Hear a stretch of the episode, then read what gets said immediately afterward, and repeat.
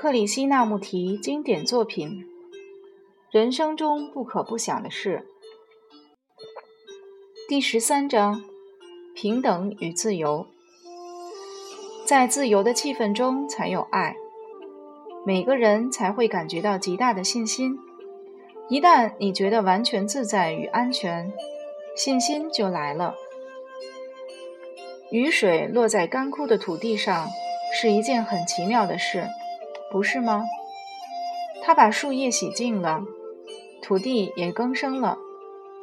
我认为，我们都应该把自己的心智完全洗净，如同树木被雨水洗净一样。因为我们的心智被多少世纪以来的尘土沉重地覆盖着，那些尘土就是所谓的知识及经验。如果你我每天都能洗净自己的心智，把它从昨日的记忆中解脱出来，那么我们每个人都会有一颗清新的心，一个足以应付各种生存问题的心。如今，一个困扰世界的大问题就是平等。从某个角度来看，平等是根本不存在的，因为我们都具有不同的能力。但是，我们所讨论的平等，指的是人人都被平等对待的平等。譬如在学校里，校长、老师、社监，只不过是一种工作或职务而已。但是，某些工作或职务能带来所谓的地位，而地位受人尊敬，因为它代表了权力和威望，它代表有权分派别人的职务。命令别人，或是给自己的家人及朋友工作机会等，因此工作带来了地位。可是，如果我们能够把地位、权力、职务、威望给他人利益等观念都去除，那么工作的意义就十分不同，而又十分简单了，这不是吗？不论别人是州长、首长、厨师，或是穷苦的人。大家都会被平等的尊敬与对待，因为他们在社会上都在执行着虽不相同但都是必要的任务。你知道，如果我们能够除去权力、地位、威望以及“我是头儿，我很重要”的感觉，尤其是在学校，你想我们会得到什么结果呢？我们都会生活在相当不同的气氛中，不是吗？在我们的团体中，就不会因为高位或低位、大人物或小人物的分别而造成威权。然后我们才会有自由。在学校创造这种气氛是非常重要的，在自由的气氛中才有爱，每个人才会感觉到极大的信心。一旦你觉得完全自在与安全，信心就来了。你在家里时。如果你的父母及祖母老是不停地告诉你该做什么，你会觉得自在吗？慢慢的，你就失去了自己独立做事的信心。长大以后，你必须有能力和别人讨论，要弄清楚你自己的想法是正确的，然后要坚持到底。你必须能够坚持你认为正确的事情，即使它带来的是痛苦、折磨。丧失金钱及其他。当你还年轻时，你必须去感受，你必须完全的放心和自在。大部分年轻人不觉得放心，因为他们被吓坏了。他们怕长辈，怕老师，怕父母。他们从来没有真的觉得自在过。可是，如果你真的觉得自在，一件非常奇怪的事就发生了。如果你进到自己的房间，锁上门，完全独处而不引人注意，没有任何人告诉你该做什么，你自然会觉得自在。于是你的才能便开始展现。帮助你展露一切的才能，就是学校的功用。如果不能做到这一点，它根本就算不上是学校。如果你在某个地方觉得自在，不被贬低。不被强迫去做这个或那个，你觉得非常快乐，完全自在，你就不会淘气了，对不对？当你真的快乐时，你就不会想去伤害任何人，也不会破坏任何东西了。但是，使学生觉得完全快乐是非常困难的，因为他到学校来已经抱持一种想法，他认为校长、老师及社监会告诉他该做什么，指使他做所有的事，因此就有了恐惧。你们大部分人的学校及家庭都教导你们要尊重别人的身份地位，你的父母、校长都有地位。所以，你抱着敬畏的心情尊敬他们的身份地位。但是，我们必须在学校创造出真正自由的氛围，而这种氛围只有在没有地位阶级而有平等的感觉时才能出现。正确教育的真正作用是要帮助你成为有生命力而又敏感的人，成为一个心无恐惧、不因为身份地位而对人产生错误尊敬的人。有人问：我们为什么游戏的时候快乐，读书的时候不快乐？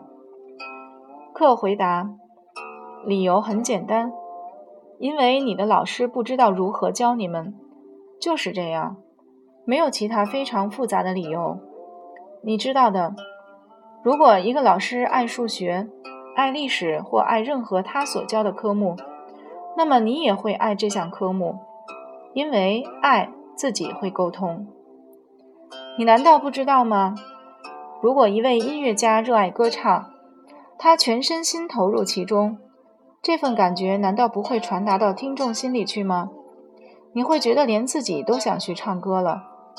但是大部分的老师都不爱他们所教的科目，他们对自己所教的科目感到厌倦，教书变成了用来谋生的例行公事。如果你的老师真的热爱教书，你知道他会对你造成什么影响吗？你会成为不凡的人。你不但爱游戏、爱读书，也爱花朵、河流、飞鸟和地球。因为你心中有爱的动力，你会学得更快。你会有杰出而不平凡的心智。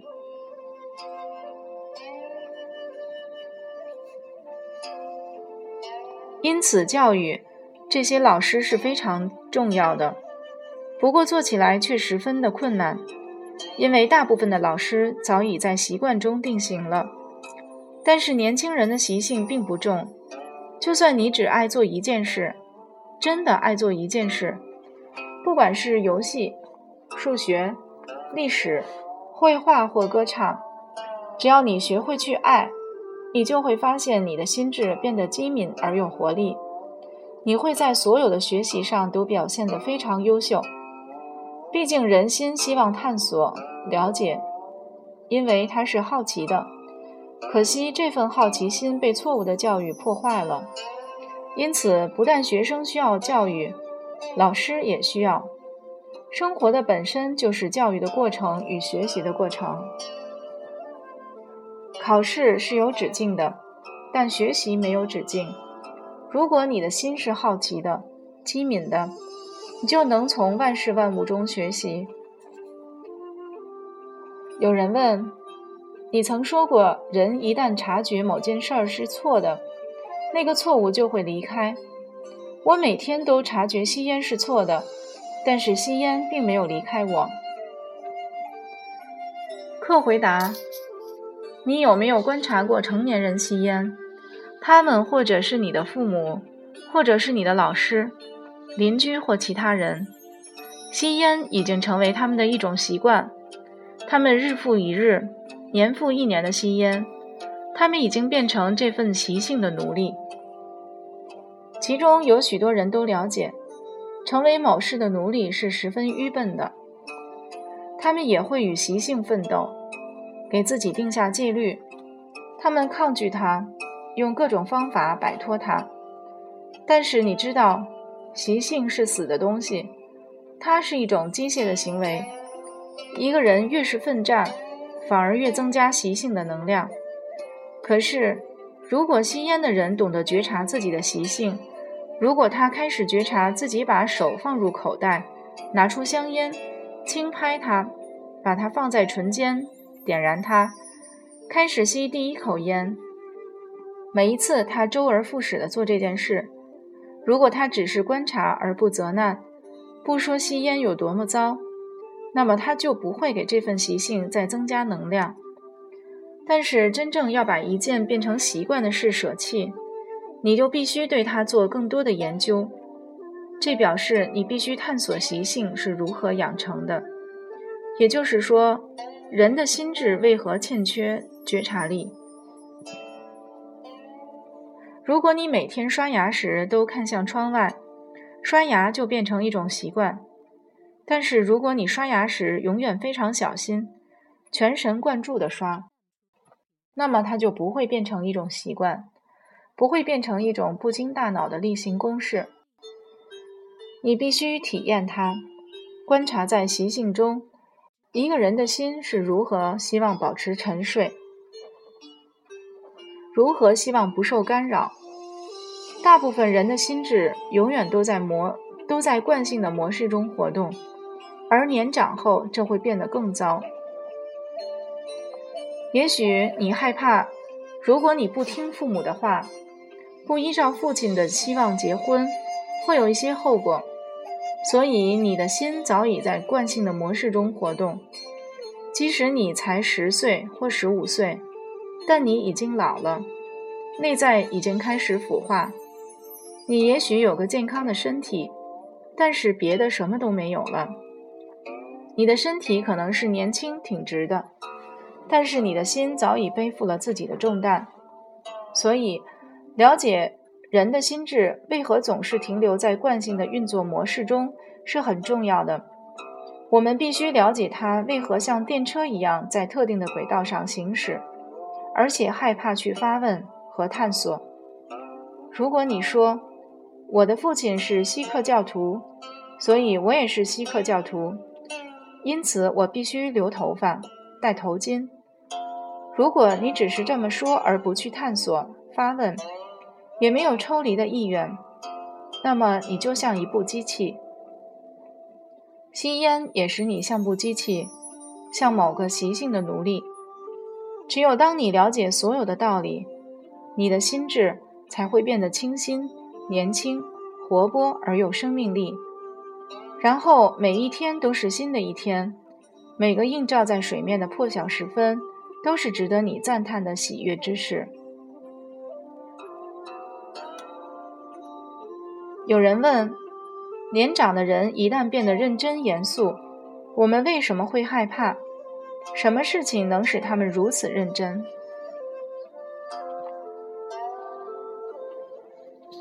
客回答：“你有没有想过认真是什么意思？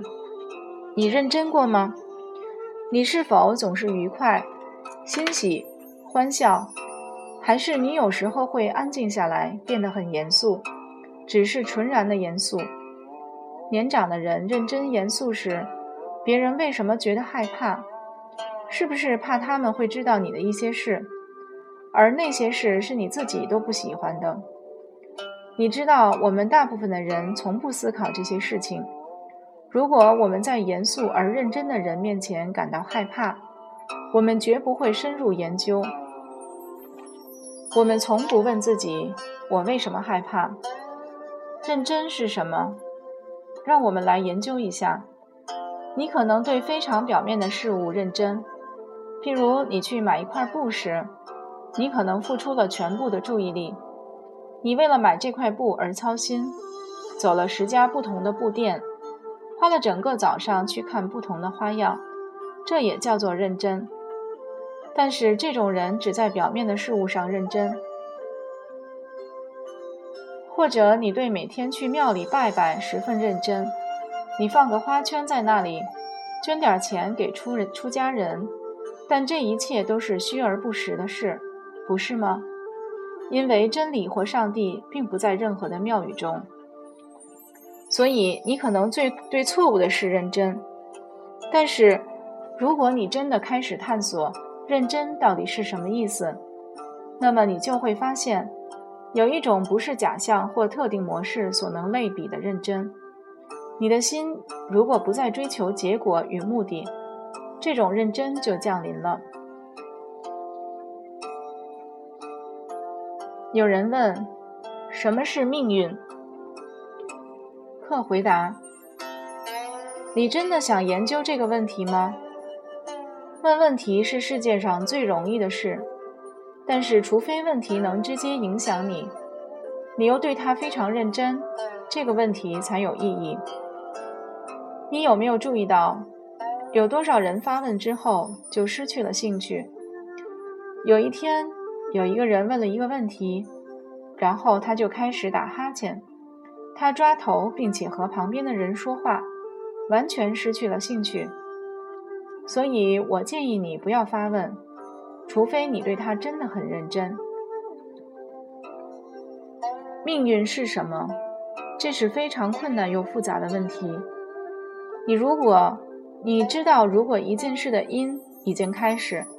它不可避免地会制造出一个果。如果大多数人，不论是俄罗斯人、美国人或印度人，他们一旦准备打仗，他们的命运就是战争。虽然他们可能口头上说想要得到和平，事实上只是为了防卫自己而做准备。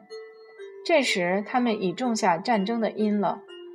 同样的道理，成千上万的人经历了一场活动。不论个人是否喜欢，他们已经被这场活动局限并且牵引。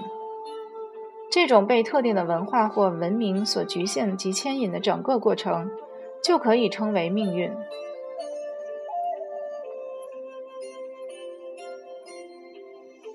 如果你身为一名律师的儿子，而父亲坚持要你也做律律师，即使你想做其他的事。